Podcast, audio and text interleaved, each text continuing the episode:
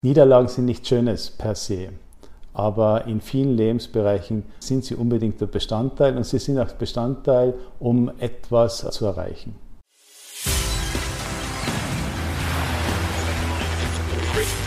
Gut zu wissen, der Erklärpodcast der Tiroler Tageszeitung. Hallo und herzlich willkommen zu einer weiteren Folge von Gut zu wissen. Ich bin Vanessa Grill und ich habe heute eine schwere Aufgabe. Mein heutiger Gast wird mir hoffentlich dabei helfen, zumindest theoretisch. Praktisch liegt es dann wohl an mir. Ich will mich jedenfalls beim Mensch ärgere dich nicht, nicht mehr ärgern. Nicht nur beim Spielen, auch beim Sport und im Beruf macht mir Scheitern selten Spaß. Und da bin ich nicht die Einzige. Nicht jeder ist ein Stehaufmännchen und kann Rückschläge schnellstmöglich verkraften. Viele haben sogar schon im Vorhinein Angst zu versagen. Warum es uns so schwer fällt, mit Niederlagen umzugehen, wie man ein guter Verlierer wird und wie der Misserfolg zum Erfolg wird, verrät uns gleich Sportpsychologe Christopher Willis. Doch zuvor noch fünf Beispiele für schlechte Verlierer aus der Welt des Sports. Zu einem Skandal kam es heuer bei den Olympischen Spielen in Tokio. Im modernen Fünfkampf der Frauen war die deutsche Annika Schleu auf Goldkurs, als das ihr zugeloste Pferd mehrfach verweigerte. Sie setzt die Gerte ein, ihre Betreuerin fordert sie auf, richtig draufzuhauen und wird für einen Faustschlag gegen das Pferd von den Spielen ausgeschlossen. Bilder zeigen Annika Schleu mit Tränen und am Boden zerstört. Mit unverzeihlichen Ausrastern im US Open Finale 2018 zerstörte Serena Williams den größten Moment der damals 20-jährigen Siegerin Naomi Osaka. Als wären Schiedsrichterbeleidigungen, ein zertrümmerter Schläger, Tränen und ein Spielabzug nicht schon genug, erhob Williams nach ihrer Niederlage Sexismusvorwürfe. Was Williams erzürnte, waren drei regelkonforme Verwarnungen vom Schiedsrichter. Der Veranstalter belegte Williams mit einer hohen Geldstrafe. Bekannt für seine Wutausbrüche war auch Tenniskollege John McEnroe. Bei den Australian Open 1990 wurde der Amerikaner im Duell mit dem Schweden Michael Bernfoss wegen seiner ständigen Schimpferei disqualifiziert. Ähnlich aufbrausend verhielt sich auch der Golfprofi John Daly. 2008 entriss er nach einem Fehlschlag einem Zuschauer die Fotokamera und warf sie gegen einen Baum. Daly wurde für ein halbes Jahr gesperrt. Die heftigste Aktion lieferte aber Tonya Harding. Die US-amerikanische Eiskunstläuferin wollte sich 1994 in Lillehammer endlich Olympiagold holen.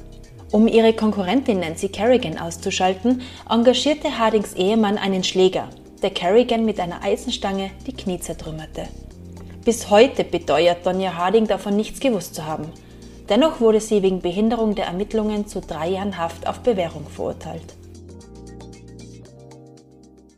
So, nun komme ich zu unserem Experten Chris Willis. Hallo Chris. Ja, hallo. Chris, dann würde ich gerne mit einer persönlichen Frage beginnen. Wann musstest du zuletzt eine Niederlage einstecken? Das hängt natürlich immer von den Lebensbereichen ab, aber ähm, aktuell gerade, meine Kinder sind im Jugendalter. Wir wollten nach den Sommerferien die Handyzeiten reduzieren und gerade gestern habe ich Diskussion gehabt, sie sind gestiegen. Also wir sind momentan im Prozess und wenn man das so, äh, so nimmt, dann war das ein, jetzt gerade ein Scheitern für diese Zielvorgabe mit den Kindern. Wie kannst du damit umgehen? Kannst du das so locker wegstecken oder ärgert dich das dann? Man braucht immer eine realistische Erwartungshaltung. Ich glaube, gerade bei diesem Thema, auch mit den eigenen Kindern, das ist einfach ein Prozess, ein ständiger Prozess, der manchmal besser geht, manchmal schlechter.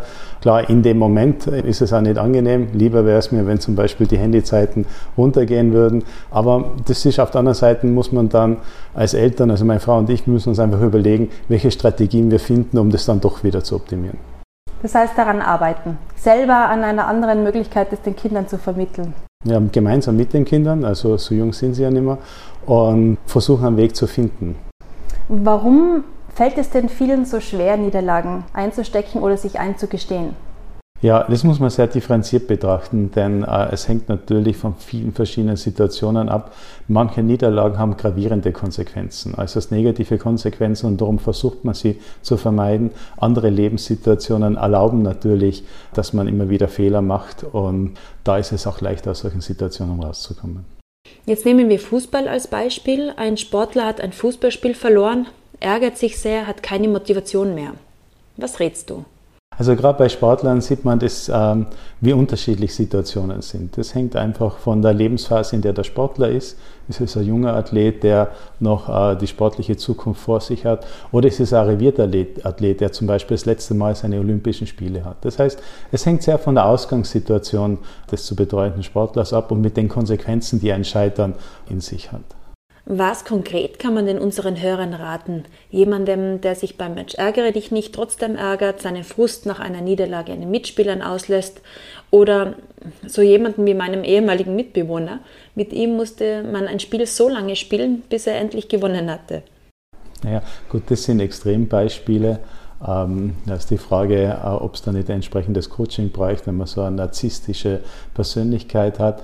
Äh, in der Regel ist es so, dass, was, was ist der Rat an zum Beispiel an Sportlern, viele Menschen, dass einfach solche Niederlagen dazu gehören. Und Sportler, die an der Spitze stehen, haben in der Regel eine lange Erfahrung und viele Niederlagen absolviert und dadurch erst gelernt, dann die richtigen Schritte für einen Erfolg zu setzen. Das heißt, Niederlagen gehören unbedingt dazu. Es sind Stimmungslagen, die man vermeidet, weil es eigentlich was Negatives ist. Man hat natürlich Angst vor den Konsequenzen, weil man Angst hat, eben das Ergebnis nicht zu erreichen. Das kann das eigene Selbstwertgefühl negativ beeinflussen.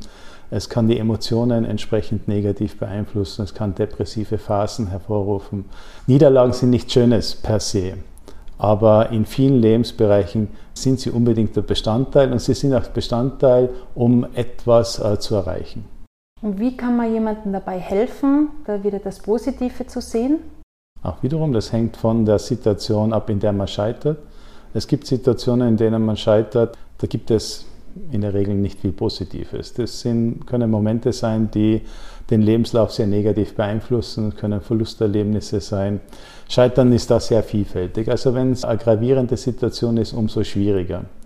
Unabhängig davon ist der grundsätzliche Ansatz, sich einmal mit der Situation auseinanderzusetzen, sich anzuschauen, welche realistischen Konsequenzen hat es und gibt es Möglichkeiten, aus dieser Situation herauszukommen, beziehungsweise bieten sich durch diese negative Situation neue Möglichkeiten, die man vielleicht vorher nicht erkannt hat. Kann man lernen, ein guter Verlierer zu sein oder ist es überhaupt Charaktersache? Also um im Sport erfolgreich zu sein, muss man lernen zu verlieren. Jugendliche Athleten, die das nicht lernen, die werden nicht ruisieren in ihrer Sportart. Also Niederlagen sind ein elementarer Bestandteil. Und das geht bis ins uh, hohe Spitzenalter. Das betrifft sogar auch arrivierte Athleten, gerade arrivierte Athleten, die sehr viel Erfolg hatten. Da macht der Erfolg zusätzlich Druck und erhöht manchmal sogar die Hürde des Scheiterns. Das heißt, ich erinnere mich an einen ganz bekannten österreichischen Skifahrer, der eine seiner letzten Saisonen hat. Und ein Bestandteil der sportpsychologischen Beratung ist die Zielsetzung für die nächste Saison. Und er sitzt in der Beratung und sagt, Chris, ich mag mir keine Ziele mehr setzen. Ich wurde in den letzten Saisonen so oft enttäuscht, weil ich die Ziele nicht erreicht habe. Ich möchte mir keine Ziele mehr setzen, denn ich möchte mich selbst nicht mehr enttäuschen. Und das heißt, es ist verständlich. Aber der Beratungsansatz war natürlich, mit dieser Situation sich auseinanderzusetzen, denn um Leistungspotenzial abzurufen, muss man sich in der Regel Ziele setzen. Das heißt, man muss auch das Risiko eingehen, zu scheitern. Und das ist die Kunst, äh, genau in diese Richtung zu gehen, den Mut zu haben. Und das ist etwas, was Sportler ihre ganze Karriere lang fordert. Wie kann man mit dem Frust umgehen, den man so unmittelbar danach hat, diese große Enttäuschung, dass man es zum Beispiel als Sieger nicht einmal schafft, dem Zweiten zu gratulieren? Auch wiederum, das sind Extrembeispiele. Da muss man auch erstens einmal normalisieren. Das ist ganz normal, Frusterlebnisse. Man sagt auch in den ersten Minuten nach einer sehr emotionalen Niederlage, sollte man auch den Sportler für sich allein lassen. Gewisses von außen gesehenes Fehlverhalten kann man auch akzeptieren, gerade wenn es Niederlagen sind, die sehr gravierend sind für einen Sportler. Prinzipiell, was kann man raten? Das erste ist immer realistische Zielsetzung.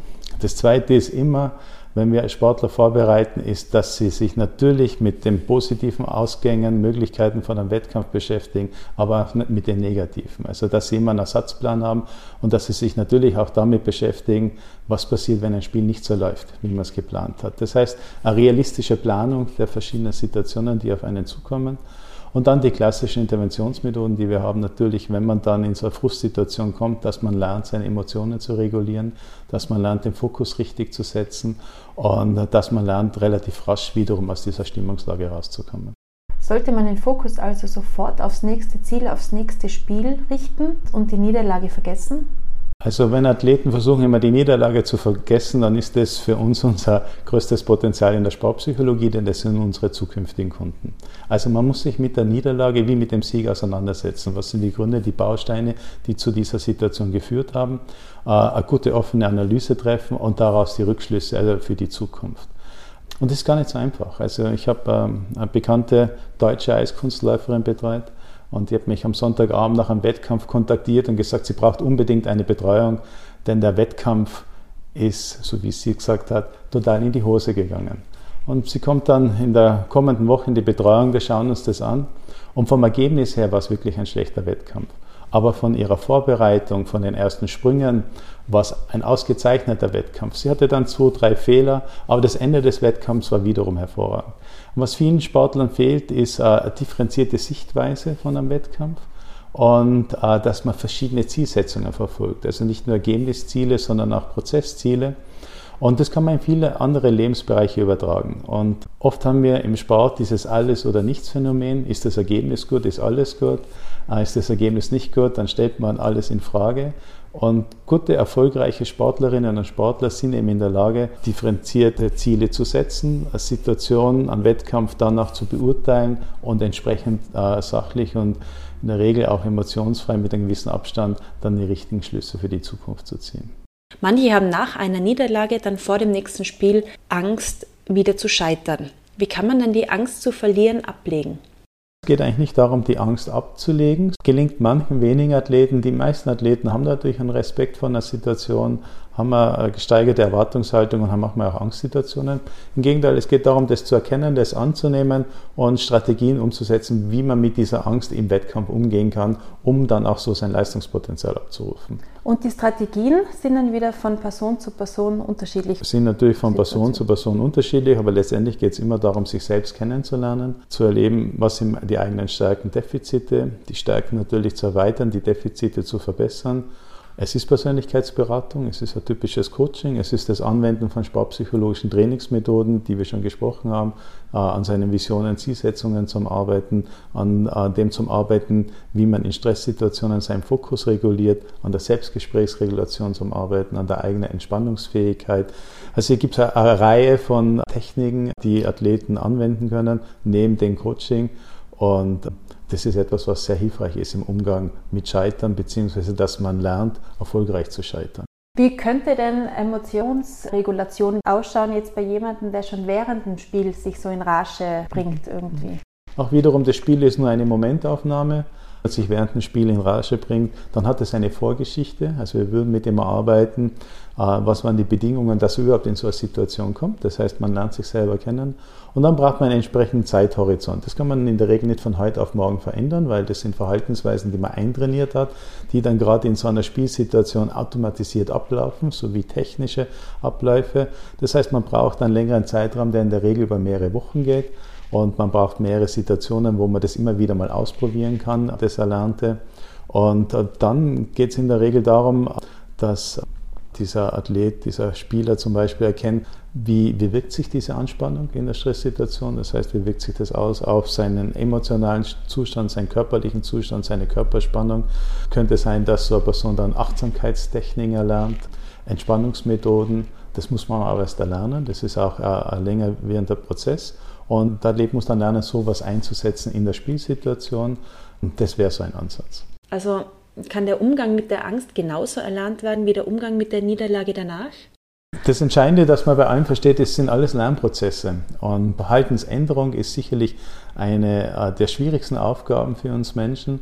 Und so wie man alles lernen muss, muss man das auch lernen. Man muss sich die Zeit geben, man muss regelmäßig, fast täglich dran üben.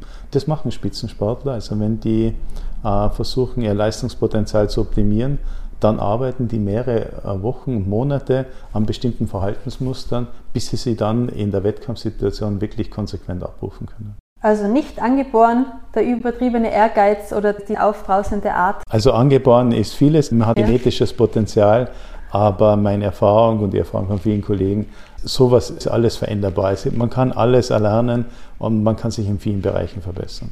Wenn ich jetzt ein persönliches Beispiel hernehmen darf, ich habe zwei Kinder.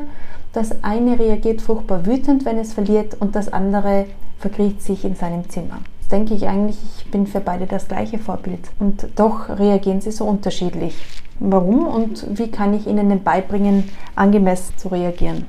Also erstens mal zu erkennen, dass man, auch wenn man meint, man verhält sich für alle Kinder gleich, jedes Kind nimmt es unterschiedlich wahr, weil jedes Kind hat eine eigene Position in der Familie und eine eigene subjektive Wahrnehmung von der Situation. Ähm, da muss man sagen, Familiendynamik ist nicht einfach, sondern komplex, aber was man, wenn man die ersten einfachen Schritte ist, erkenne dich selbst als Vater oder Mutter, das heißt, äh, versuch selbst zu verstehen, wie du in Stresssituationen reagierst was ist davon positiv? Also was sollten die Kinder lernen und was sollte man vielleicht besser optimieren, weil wenn die Kinder das lernen, wäre es auch nicht vorteilhaft für sie. Und prinzipiell, so wie in allen Bereichen, ist, ähm, dass man auch eine Kultur daheim aufbaut, dass Scheitern in Ordnung ist, dass es in Ordnung ist, Fehler zu machen, dass man Fehler als Basis sieht für eine Weiterentwicklung und dass man das unbedingt vorlebt. Dann würde ich sagen, es war ein schöner Abschluss. Danke. Danke vielmals ebenfalls. Verlieren will also gelernt sein. Ich mache mich jetzt mal ans Training und pack das Mensch ärgere dich nicht aus. Mir und euch wünsche ich in diesem Sinne viel Erfolg und vor allem gute Nerven. Das war Gut zu wissen, der Erklärpodcast der Tiroler Tageszeitung.